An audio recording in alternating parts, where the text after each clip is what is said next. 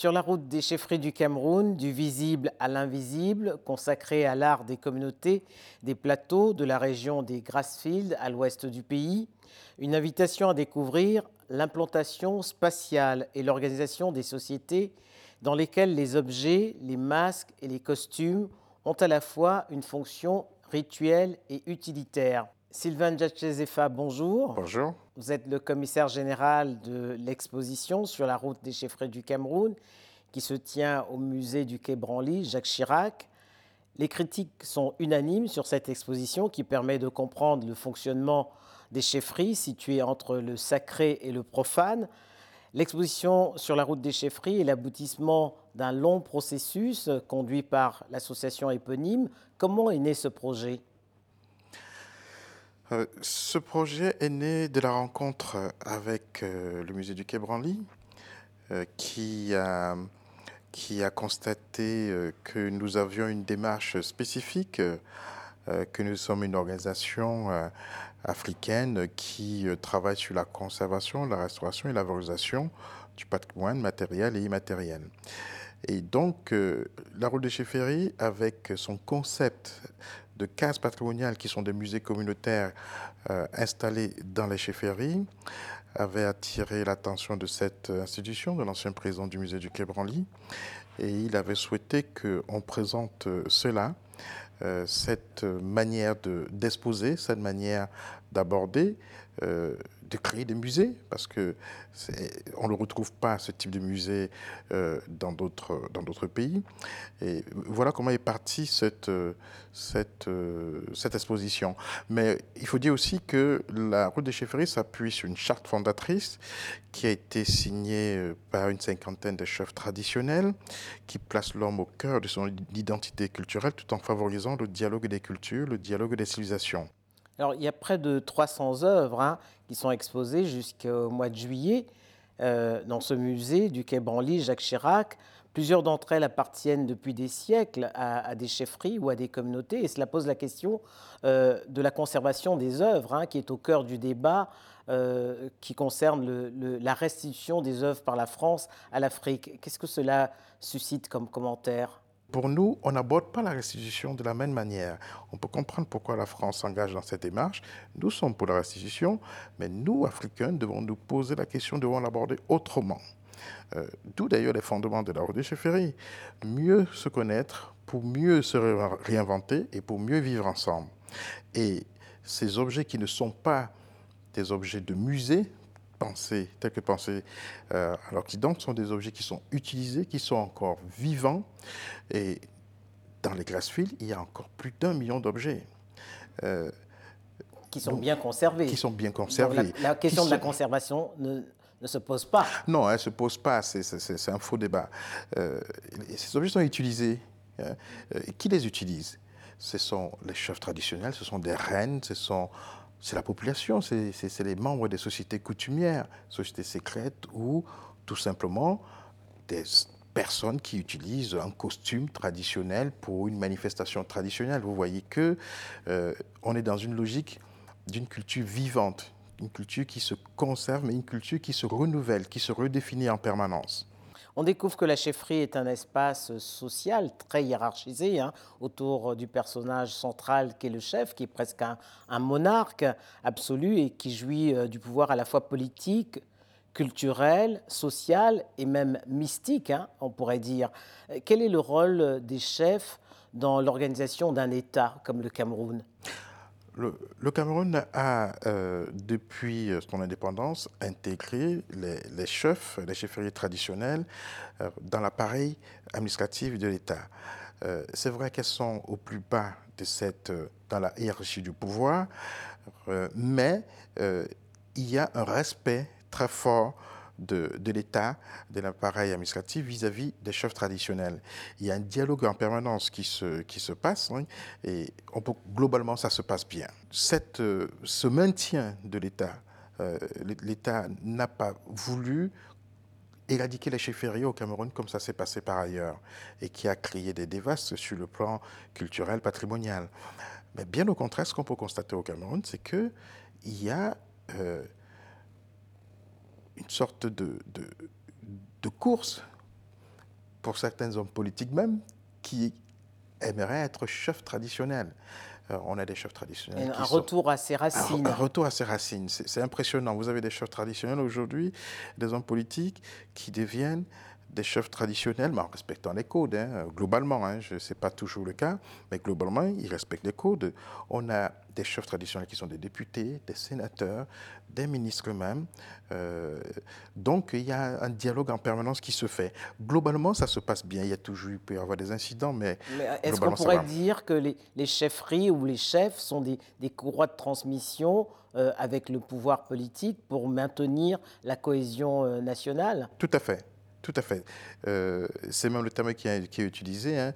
Euh, un chef traditionnel euh, est la courroie de transmission de l'État dans ses limites.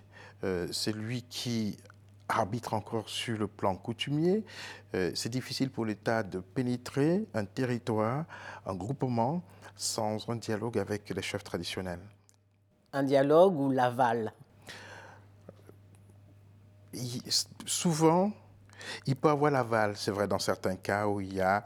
Le Cameroun est un État républicain, euh, avec euh, euh, un droit, une constitution, mais cette constitution intègre subtilement cette présence, ce pouvoir ancestral qui perdure encore. Alors, au sein de la chefferie, on remarque aussi, et l'exposition le montre à dessin, hein, les femmes ont un, un, rôle et une place primordiale loin de l'image que se font les féministes européens qui pensent que la femme africaine est soumise et qu'elle n'a pas le droit.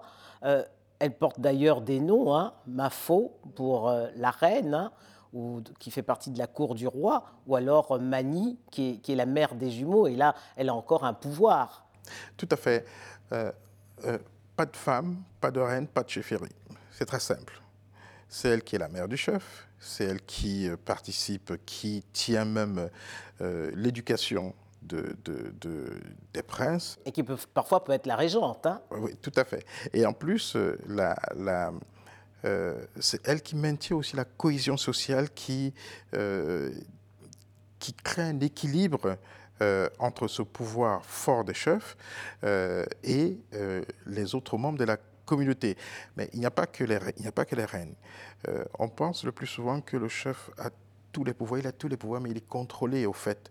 Et d'ailleurs, en choisissant les objets, certains objets qui devaient euh, participer à l'exposition, nous avons constaté que, au fait, ce sont les sociétés coutumières qui détenaient les clés de, de, l'autorisation de faire sortir ou non un objet. Le chef ne pouvait pas le faire. Il y a des moments où le chef a dit, oui, bon, on va, on va choisir, on peut travailler avec cet objet-là, mais derrière, les sociétés coutumières ont refusé ou ont demandé d'abord qu'il se passe des rites euh, qui vont permettre euh, de faire partie ces objets pour être exposés. D'où le titre de l'exposition, du visible à l'invisible. Oui. Euh, les, objets, les masques ont une, double fonction, hein, vous le rappeliez, elle est à la fois euh, utilitaire et rituelle. Et quelle est la part du profane et du sacré? Alors vous me demandez de rentrer dans des détails que je ne peux pas vous dire. Euh, mais globalement, un masque, selon la société coutumière, exprime quelque chose. ça exprime l'appartenance d'un groupe, la société par exemple euh, guerrière, ça peut être la société des hommes chasseurs, ça peut être la société des maniques, tel que vous le disiez euh, tout à l'heure. Euh, il y a ces masques-là,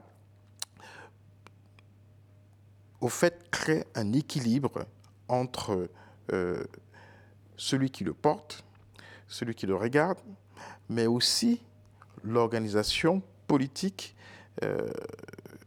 administratif, religieux, traditionnel de la société.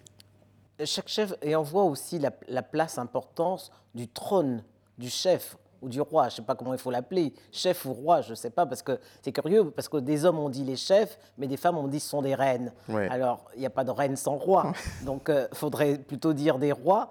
Euh, on voit donc la place du trône, et ce qui est curieux, c'est que chaque chef a son trône.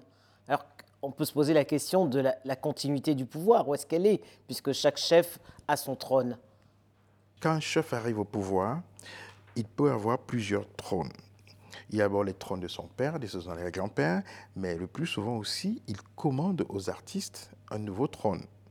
C'est ce que nous exposons, par exemple. On montre, on montre des trônes anciens et on montre des trônes qui sont très contemporains pour montrer comment elle est dynamique, hein, cette, cette, culture. Mais il faut dire aussi, si vous permettez, que tout cela se construit dans une vision euh, d'un monde euh, qui est composé à la fois des vivants et des ancêtres. Euh, dans le monde des vivants, vous avez l'homme, vous avez les animaux, les animaux qui baignent dans la nature, nature qui abrite des cases sacrées, qui abrite des cases des crânes, mais qui abrite aussi des animaux totems, qui est la double de l'homme. Il y a une symbiose entre l'homme et. Il y a la nature. L'homme dialogue avec la nature, il négocie avec elle. Il n'est pas au centre de la nature. Euh, c'est la nature qui le domine, il se sert de la nature pour Mais il a un élément de cette nature. Il a un élément de cette nature. Il, se, il, il, dialogue avec cette nature pour se nourrir, pour se soigner, pour se loger, euh, etc. Donc, euh, et c'est toute cette pensée de la société qu'on découvre dans l'exposition, dans sa première partie, l'organisation spatiale, si vous permettez, exposition qui est composée de trois parties. La première partie qui montre d'abord l'urbanisme cosmogonique, une architecture symbolique, une architecture essentielle euh, qui délivre des codes qui vont vous permettre de comprendre la suite de l'exposition, c'est-à-dire la deuxième partie où on a un art de pouvoir, qui exprime le pouvoir du chef, qui exprime le pouvoir des reines. Et on a dans la troisième partie les sociétés coutumières qui sont là pour réguler, pour, faire, pour être en quelque sorte une sorte de contre-pouvoir euh, au roi. Alors, pour finir, euh, Sylvain Djatchezefa, la charge symbolique des signes hein, dans la construction, vous parlez de la construction, mais des tissus, des cases également, qui est, qui est très forte dans cette exposition.